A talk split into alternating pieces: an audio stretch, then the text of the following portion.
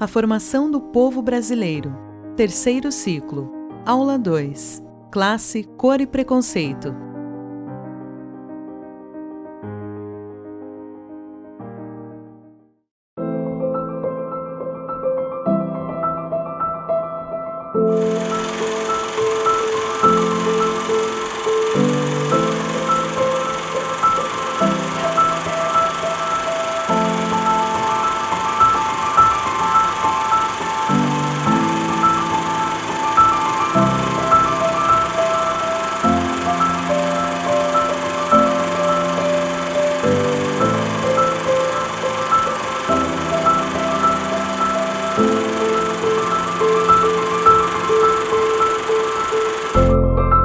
Surgimos da confluência do entrechoque e do caldeamento do invasor português com índios silvícolas e campineiros e com negros africanos, uns e outros aliciados como escravos. Olá, minha amiga, meu amigo, sejam bem-vindos ao curso promovido pela Universidade Aberta Leonel Brizola, a formação do povo brasileiro, a partir das reflexões é, feitas através da obra O Povo Brasileiro, feito pelo antropólogo Darcy Ribeiro.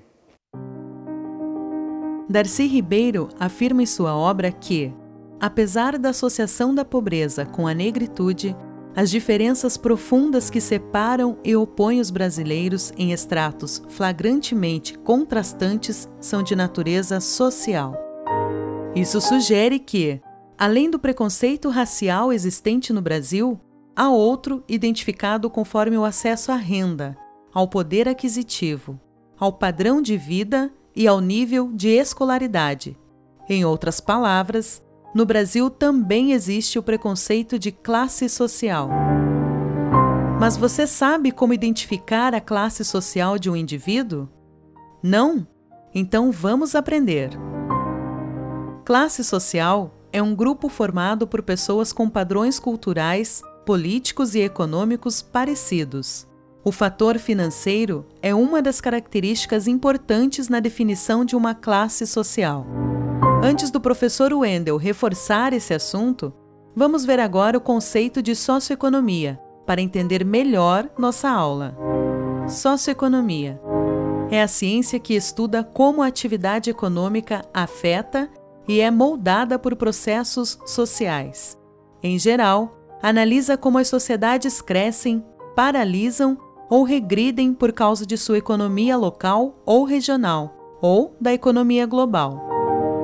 Continuando a atividade do nosso curso, é que estamos compreendendo o Brasil a partir da ótica é, da obra O Povo Brasileiro de Darcy Ribeiro, é, a gente chegou ao ponto de é, tratar sobre a assimilação ou segregação do povo brasileiro, desde a trajetória do Brasil colônia até a República é, abordamos sobre as facetas de resistência dos povos dominados, seja os índios e os negros, e o projeto excludente promovido por, é, pela elite branca de origem indo-europeia, principalmente os portugueses na colonização e da feição daquilo que seria o Brasil do período colonial e mais tarde o Brasil do Império e da República.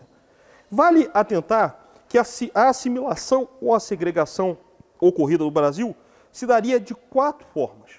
Quatro formas seriam feitas para ver esse processo de assimilação ou segregação imposta por essas elites para os demais grupamentos. Em primeiro lugar, a assimilação das transfigurações étnicas do Brasil a partir do, da visão biótica, que seria a interação entre os seres humanos. Né? É, seja essa interação pelo processo de imposição ou de cooptação. Ou se essa imposição ou cooptação não funcionasse, seria pelo processo de extermínio é, desses setores refratários. O segundo ponto seria a partir da perspectiva ecológica. Essa perspectiva se daria a partir da convivência, né, a admissão de novas espécies de animais e plantações do meio, do, do meio ambiente, que viria, por exemplo, a plantação, de, é, a existência né, é, de galinhas, de bois, de porcos, em suma, né, na existência de um território brasileiro até, que até então esses animais não existiam. É, outra é, forma de assimilação, segregação feita no Brasil seria a assimilação, de, é, na verdade, de cunho econômico que promoveria a segregação. Como é que ela se daria? Principalmente a partir da escravidão atingindo não apenas os índios, mas principalmente o povo negro, desde o decorrer do Brasil a colônia e prosseguindo pelo Brasil Império. E por último, minha gente, é a, assimilação, segregação de cunho psicocultural. O que, que ela se daria? Através da dizimação dos povos que não se adaptavam ao, povo, ao modo de vida do povo europeu que ora dominava o Brasil a partir da gênese do Brasil colônia. E aí você tem as entradas, as bandeiras, é, a resistência é, dos brancos contra a tentativa de fuga dos negros ou da formação de quilombos e assim sucessivamente. É? Então a lógica é, da formação do povo brasileiro, ela vai se dar na ótica da dominação, principalmente de classes, exercida pela elite branca, através da assimilação e da segregação, a partir de alguns valores básicos. Primeiro valor básico, a quebra do orgulho nacional, de forma de que os brancos impunham a sua visão de nação, mas é uma visão de nação a partir da ótica externa, né? e da qual nenhum dos mestiços, dos índios, dos negros poderiam ter o pertencimento dessa nacionalidade. Esse sempre foi o desafio no conflito entre as classes. E esse conflito entre as classes tinha um viés étnico-racial com a hegemonia da classe dominante é, composta de brancos contra os setores dominados entre miscigenados, mestiços, né, pardos, negros, índios, dentro desse processo de formação é, da identidade nacional. O outro processo se daria da naturalização do preconceito social. Ou, por exemplo, olha, o negro não pode ir a determinados ambientes, o índio não tem o direito de exercer determinados espaços é, de interlocução e de intervenção social. Então você vai começar a dizer, ó, esse espaço é para a elite branca, esse espaço não pertence é, aos negros, nem aos índios e nem aos mestiços. É uma forma, querendo ou não, é, de imposição de valores da elite dominante branca.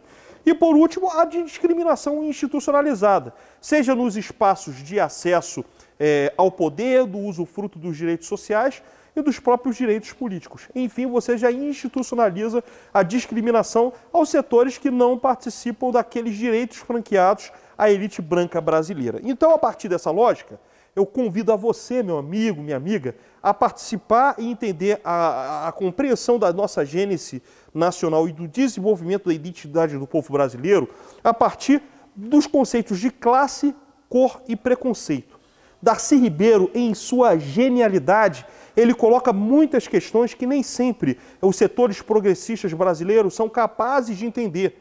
Como é que se dá, na verdade, a exclusão social? Porque nos cânones clássicos dos setores progressistas, é, eles falam que há disputa e o conflito entre as classes sociais a partir da existência de uma elite dominante que vai deter os meios de produção em um modo de produção, no caso, a análise desde a, do modo de produção escravista, passando pelo modo de produção feudal, anteriormente o escravismo, o modo de produção asiático, e prosseguindo até a análise do modo de produção capitalista.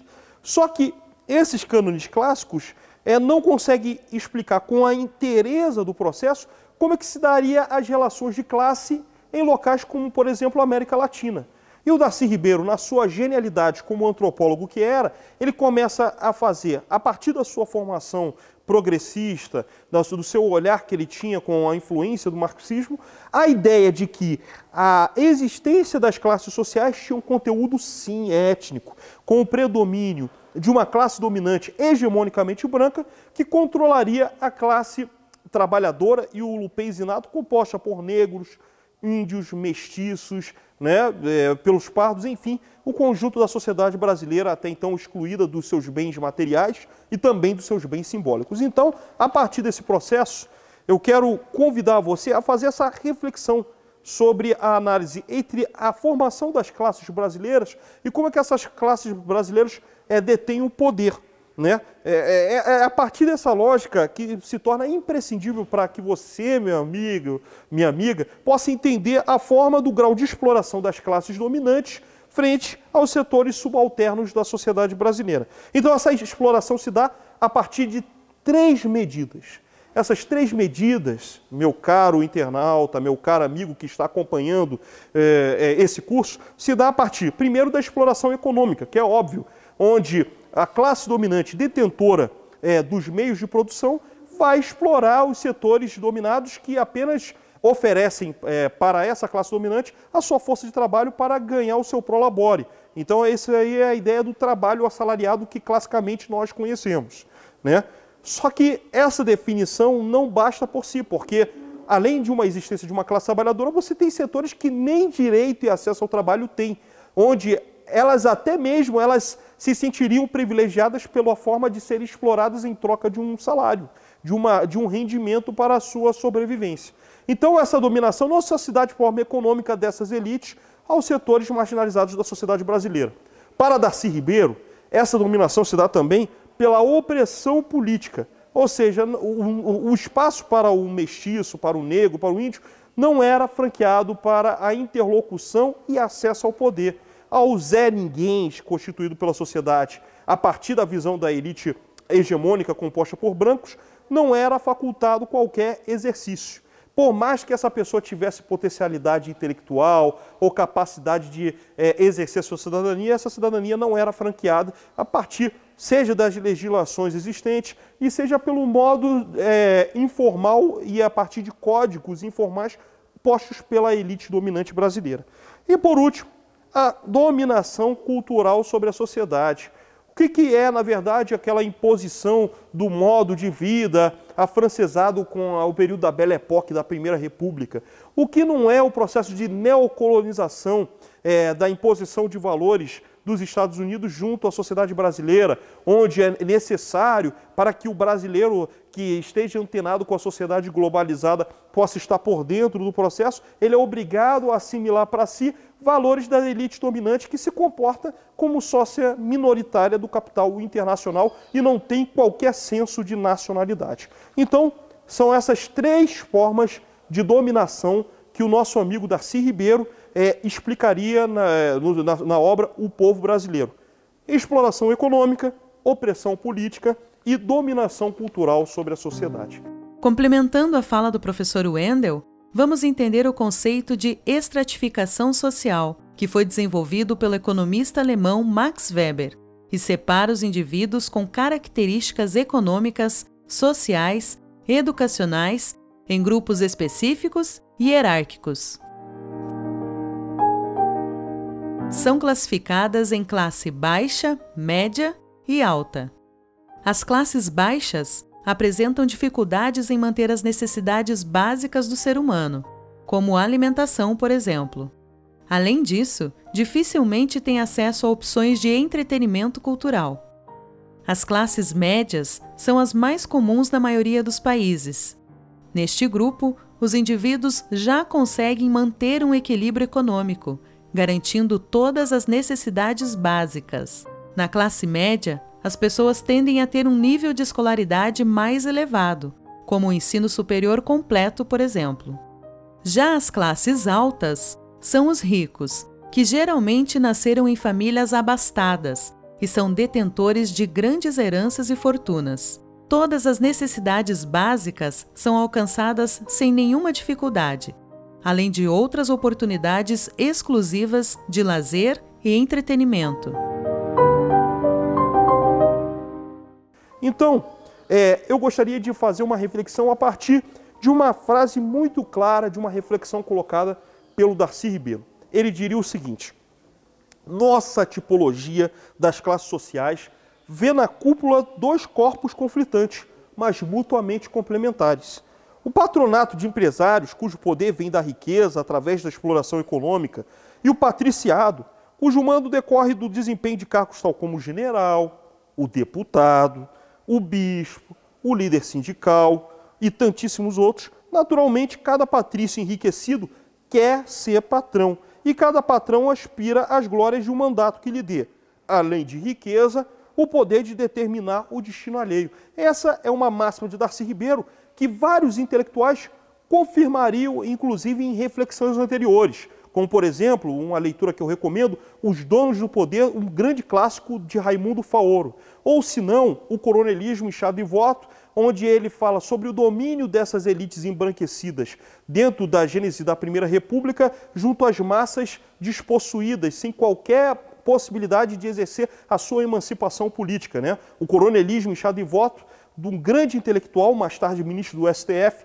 o Vitor Nunes Leal. E agora, é, recebendo inclusive a influência do Darcy Ribeiro, de forma indireta ou não, a obra conhecida né, é, do, é, do Gessé Souza, que trata exatamente sobre o papel das elites brasileiras no âmbito da do, sua legitimação da dominação a partir da lógica escravista, inclusive até nas relações de trabalho. Então, é a partir desse pensamento que o Darcy Ribeiro ele faz uma reflexão sui generis para entender a sociedade brasileira e como que se dá os métodos de legitimação e de exclusão social.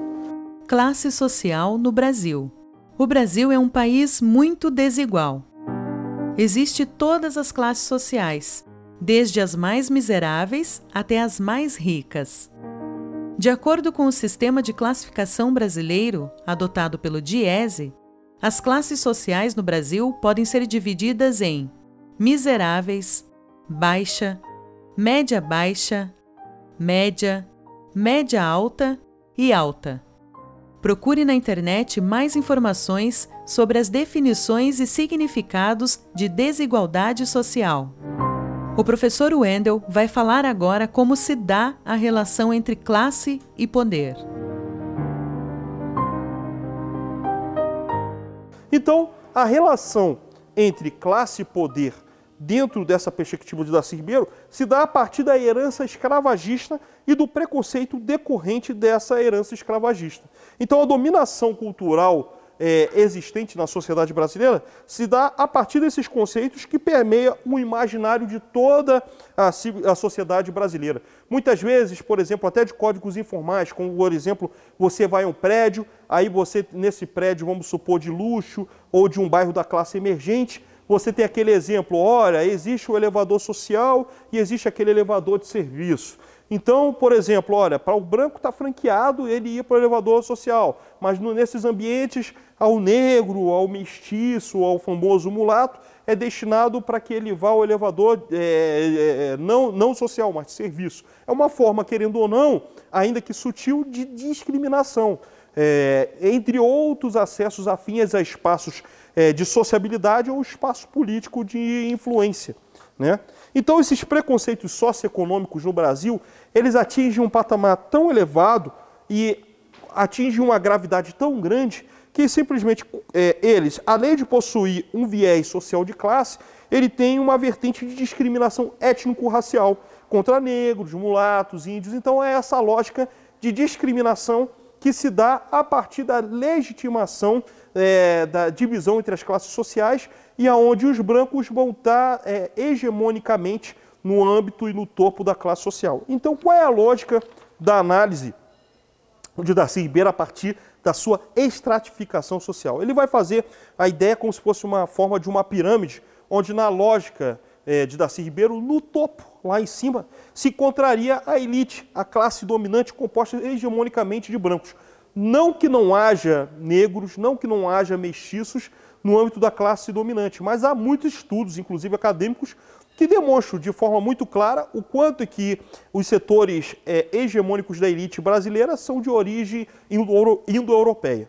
Né? A classe média também, com a hegemonia de brancos, mas que há, a partir do discurso meritocrático, alguns mestiços, alguns negros, essa classe média, pequena burguesia que é, ora ela quer ser classe dominante, ou quando ela é empobrecida, ela quer fazer a agenda da classe trabalhadora, então ela é composta pela pequena burguesia, ou seja, a autêntica classe média tradicional, profissionais liberais, gerentes de empresa, militares da alta e média oficialidade, enfim, que fazem é, é, parte desse, dessa camada da sociedade, que muitas vezes respalda a classe dominante com um discurso liberal conservador, ou às vezes, quando ela está empobrecida, ela começa a se ver como parte da realidade da classe trabalhadora. Na terceira vertente dessa, dessa pirâmide, agora com uma base social estratificada mais ampla, você tem a classe subalterna. Você tem a aristocracia operária, ou seja, os setores é, alçados à condição de líderes sindicais, trabalhadores qualificados, né? camponeses com alguma influência a mais e profissionais liberais, só que com poder aquisitivo bem menor em relação à classe média tradicional.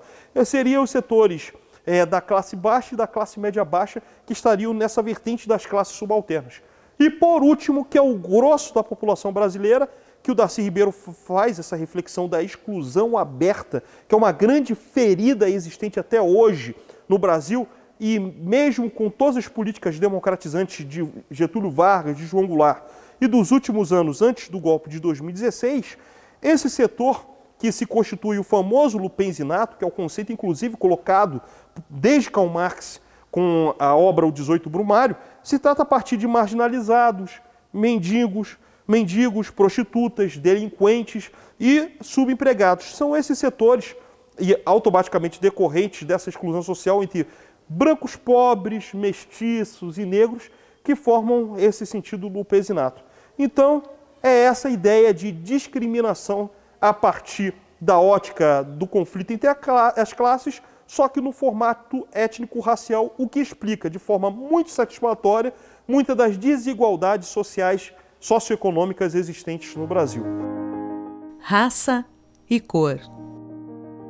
A ideia de raça atravessa os séculos, habitando o imaginário dos seres humanos e sendo utilizada nas relações entre os indivíduos e povos, a partir de diversas concepções e finalidades. Dependendo do tempo, do local, de contextos e das pessoas, a definição de raça muda. Mas seus significados são o de um grupo social de indivíduos que possuem em comum os mesmos marcadores físicos, como cor da pele, traços faciais, textura do cabelo, entre outras características, o que leva à consideração da existência de uma raça social. Importante frisar que em sociedades multirraciais, em especial com histórico de escravidão, membros de diferentes raças sociais frequentemente são parentes próximos um dos outros. Ou seja, raças sociais não são subespécies geneticamente ligadas entre si. Cor e traços fenotípicos não podem ser usados como marcadores genéticos de raça. O genótipo não corresponde a um único fenótipo. Atualmente, pesquisadores de diversas áreas, como biologia, genética, antropologia, história e sociologia, partilham o consenso de que a divisão dos seres humanos em raças não possui consistência científica. Preconceito para concluirmos nossa aula, vamos entender o significado de preconceito. É um juízo pré-concebido que se manifesta de forma discriminatória diante de pessoas, crenças, sentimentos e tendências de comportamento. É uma ideia formada antecipadamente e que não tem fundamento crítico ou lógico. O preconceito é resultado da ignorância das pessoas que se rendem às suas ideias pré-concebidas, desprezando outros pontos de vista. Atitudes preconceituosas podem ser manifestadas com raiva e hostilidade. Tipos de preconceito: as formas mais comuns são o preconceito social, racial, racismo, e sexual, sexismo ou homofobia. Atitudes preconceituosas são aquelas que partem para o campo da agressividade ou da discriminação. O preconceito faz parte do domínio da crença por ter uma base racional, não do conhecimento que é fundamentado no argumento ou no raciocínio. Caro cursista, você pode aprender mais sobre o assunto desta aula buscando por alguns autores como Gordon Allport, Norberto Bobbio e Teodoro Adorno. Tendo dito isso, eu agradeço a sua atenção por essa segunda parte do curso e eu convido você daqui a pouquinho a assistir essa terceira parte do nosso curso, é, Compreendendo o Brasil, a partir da ideia da urbanização caótica. Como é que se deu a urbanização é, é, do Brasil desde o seu processo do Brasil colônia até esse Brasil republicano que vivemos hoje? Então é esse convite que eu faço a você, minha amiga, meu amigo, a partir dessa próxima etapa do curso.